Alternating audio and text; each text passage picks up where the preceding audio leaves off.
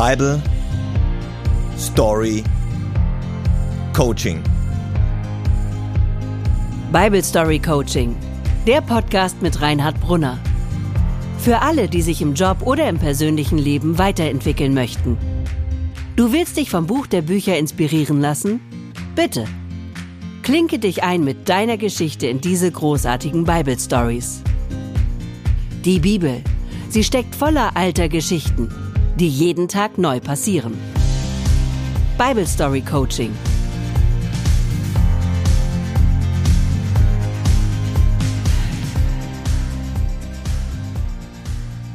Im heutigen Bible Story Coaching geht es um Mut und Zivilcourage und darum, zu den eigenen Werten zu stehen. Und ich erzähle euch die Geschichte von zwei mutigen Frauen, die von einem mächtigen Mann komplett unterschätzt wurden. Schwerer Fehler und vor allem unglaublich dumm. Man sollte niemals den Mut von Frauen unterschätzen. Man sollte Frauen wahrscheinlich generell nie unterschätzen. Die Bible Story von heute spielt im alten Ägypten ungefähr 1400 vor Christus.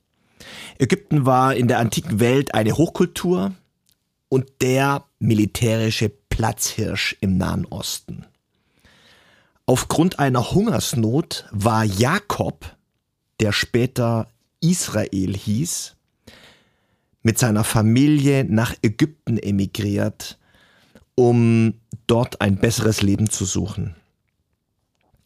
Es ist interessant, dass der biblische Bericht aus dem zweiten Buch Mose, Kapitel 1, versucht, eine historische und geografische Einordnung dieser Bible Story herzustellen.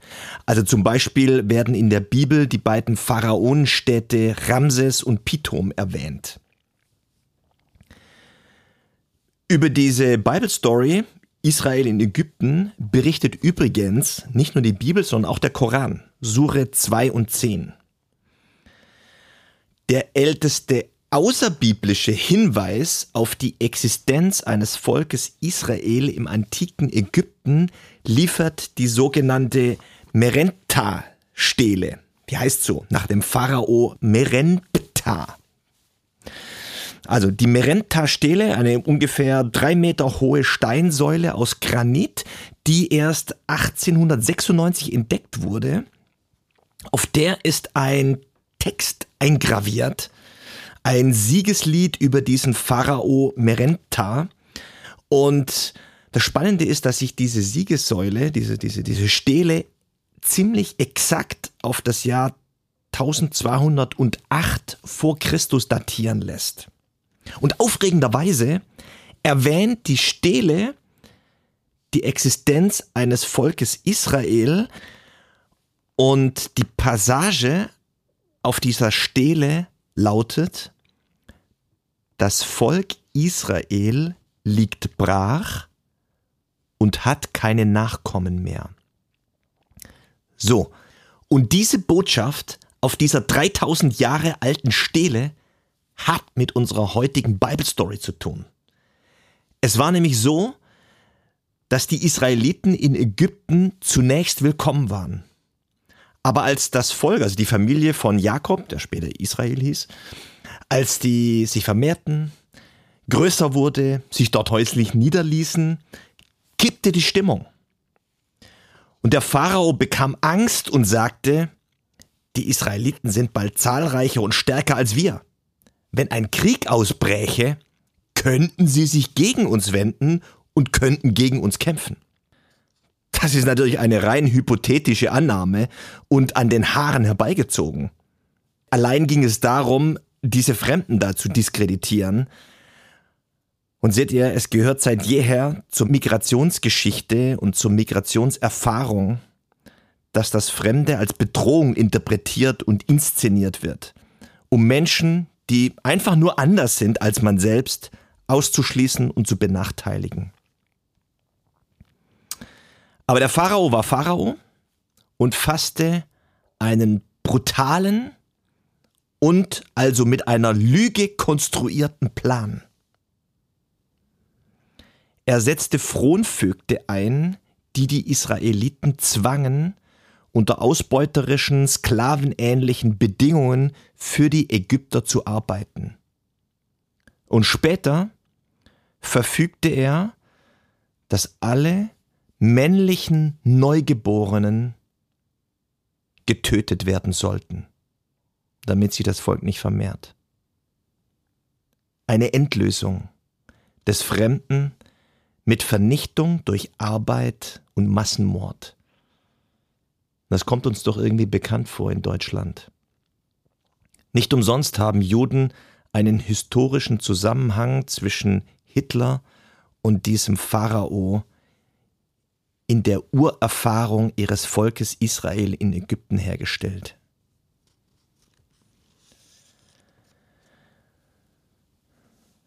Okay. Und in dieser Situation, in der die Flucht aus der der Katastrophe Hungersnot in einer neuen Katastrophe Massenvernichtung zu enden drohte, spielt die Geschichte meines heutigen Bible Story Coachings. Um nämlich den zweiten Teil seiner Massenvernichtung des Volkes Israels zu verwirklichen, die männlichen Neugeborenen nämlich zu töten, wollte der Pharao Einzelne aus dem Volk selbst zu seinen Komplizen machen. Der Pharao ließ die beiden obersten Hebammen zu sich in den Palast kommen. Die eine hieß Shifra, die andere hieß Pua. Und er sagte zu ihnen, wenn ihr den hebräischen Frauen bei der Geburt helft und seht, dass das Neugeborene ein Junge ist, dann tötet ihn. Wenn ihr den hebräischen Frauen bei der Geburt helft und seht, dass das Neugeborene ein Junge ist, dann tötet ihn. Ich weiß ja nicht, welches Bild du von Hebammen hast. Ich muss gestehen, dass ich das Bild von Hebammen, das ich vor der Geburt unserer Kinder hatte, sich maximal krass von dem unterscheidet, das ich habe, nachdem unsere Kinder geboren worden sind. Seit der Geburt unserer Kinder sind Hebammen für mich absolute Heldinnen. Vorher möchte mich hier schon mal bei allen Hebammen dieser Welt entschuldigen. Vorher hatte ich die Vorstellung, Hebammen haben den Job, irgendwie die Babys in Empfang zu nehmen, wenn sie herauskommen und die einem dann zeigen, wie man sie füttert und wickelt. Das war's eigentlich. Und das einen Beruf zu nennen, ist schon irgendwie ziemlich gewagt. Liebe Hebammen dieser Welt, I am sorry. Nachdem unsere Kinder geboren wurden und ich bei drei Geburten dabei war, weiß ich, dass ich nichts Dümmeres hätte denken können. Eine Frau ist in einer Geburt in einer Situation quasi zwischen Leben und Tod. Eine Geburt ist eine maximale existenzielle Erfahrung für alle Beteiligten. Und nichts in dieser Welt ist größer und bedeutungsvoller und herausfordernder als eine Frau durch eine Geburt zu coachen. Und das ist der Job einer Hebamme. Eine Frau durch diese existenzielle Erfahrung zwischen Tod und Leben bei einer Geburt zu coachen und zum Ziel zu bringen. Als Coach sage ich, ich könnte mir keine Situation vorstellen, die für einen Coach herausfordernder ist, als eine Frau durch eine Geburt zu coachen. Zum Beispiel geht es darum, dass die Hebamme während der ganzen Geburt ihren Fokus mit allen Sinnen bei der Frau und bei dem Kind hat. Diese Tatsache musste ich ein bisschen auf eine schmerzhafte Weise erfahren. Ich glaube, es war bei der Geburt unserer Tochter es, das war damals so, die ersten Wehen bei meiner Frau kamen spät abends und dann die ganze Nacht hindurch. In den frühen Morgenstunden sind wir zum Krankenhaus gefahren. Alles musste dann plötzlich schnell, schnell, schnell gehen. An Frühstück war nicht zu denken und wir hatten das dann irgendwie noch in den Kreissaal geschafft. Aber während meine Frau da lag, mit, vollgepumpt mit Adrenalin, ich weiß nicht, was genau passiert ist. Jedenfalls mir wurde, schwummerig und ich bin im Kreissaal irgendwie umgekippt und in Ohnmacht gefallen. Unterzuckerung, das ganze Blut, was weiß ich. Jedenfalls, ich lag da mitten im Kreissaal und ähm, wurde mir selbst überlassen. Und habe dann also Teile der Geburt äh, vom Boden des Kreissaals weiter verfolgt. Und bei, in der Situation habe ich zwei Sachen gelernt. Erstens, Hebammen wissen konkret, was ihr Fokus ist wenn sie ihren Job machen. Und liebe Väter, das sind nicht die Väter. Und zweitens, Väter, seht zu, dass wenn ihr eure Frauen bei einer Geburt begleitet, genug Schokoriegel und Red Bull dabei habt. Sonst, es wird euch kein anderer retten. Ihr müsst dafür selbst sorgen. Hebammen haben während einer Geburt wirklich Besseres zu tun. Was will ich damit sagen? Es ist also unglaublich dumm von diesem Pharao ausgerechnet zwei Hebammen zu fragen, ob sie bei seinem Plan für einen Kindermord seine Komplizinnen sein würden. Wie naiv kann man sein? Unterschätze niemals den Mut und die Zivilcourage und die Kaltschnäuzigkeit von jemandem, dessen täglicher Job es ist, Frauen durch eine Geburt zu coachen. Als also der Pharao zu Schifra und Pua sagte, wenn ein Junge geboren wird, dann tötet ihr ihn. Habt ihr mich verstanden? Heißt es in der Bibel, die Hebammen aber vertrauten Gott und taten nicht, wie der Pharao ihnen befohlen hatte, sondern ließen die Jungen leben. Das war lebensgefährlich. Das war lebensgefährlich. Wer gegen einen Despoten ungehorsam ist, bezahlt das in der Regel mit seinem Leben. Was für ein Mut dieser beiden Frauen, was für eine Zivilcourage. Schiffras und Puas innerer ethischer Kompass war intakt. Sie konnten Recht von Unrecht unterscheiden und sie hätten den Mut und das Gottvertrauen gehabt oder haben es gehabt, notfalls ihr Leben zu riskieren, um sich nicht für ein Verbrechen einspannen zu lassen. Liebe Freunde, nicht immer kostet es unser Leben, wenn wir uns entscheiden, das Richtige zu tun. Aber kosten wird es uns immer etwas. Nach unseren Werten zu handeln, unserem inneren Kompass zu folgen, ist nie leicht. Und es wird uns etwas kosten, aber es wird sich immer lohnen. Die Geschichte ist noch nicht zu Ende.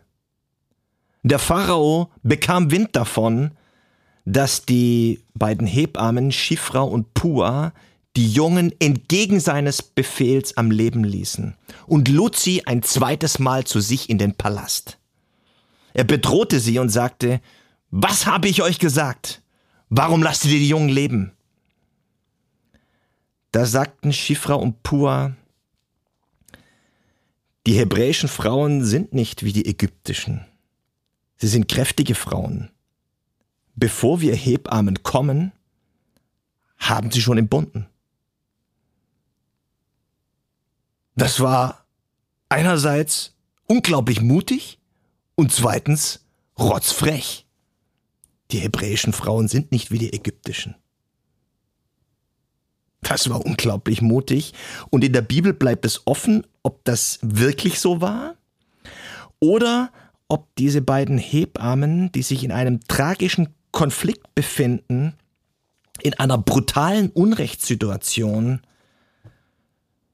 einfach gelogen haben, um sich nicht in diesen in diese Unrechtsmaschinerie einspannen zu lassen.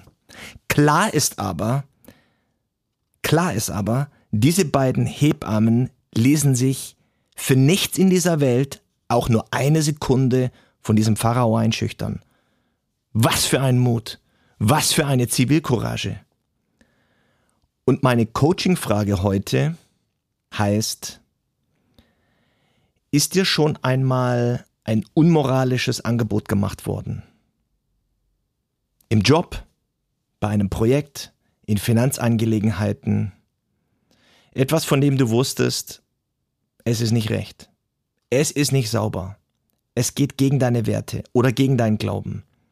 Du weißt, es ist nicht okay, auch wenn alle es machen. Frage, wie hast du dich entschieden? Es wird uns immer etwas kosten, wenn wir uns auf die Seite der Gerechtigkeit stellen und auf die Seite der Wahrheit. Aber es wird sich am Ende auszahlen. Es braucht Mut, es braucht Gottvertrauen. Die beiden Hebammen, Schifra und Pua, werden nur an dieser einen einzigen Stelle in der Bibel erwähnt. Aber sie werden für ewig für zwei Menschen stehen, die nicht bereit waren, sich verbiegen zu lassen und bei irgendeinem krummen Spiel mitzumachen. Das kannst du auch. Bleib bei deinen Werten, bleib bei dir selbst und Gott. Es lohnt sich. Immer. Versprochen.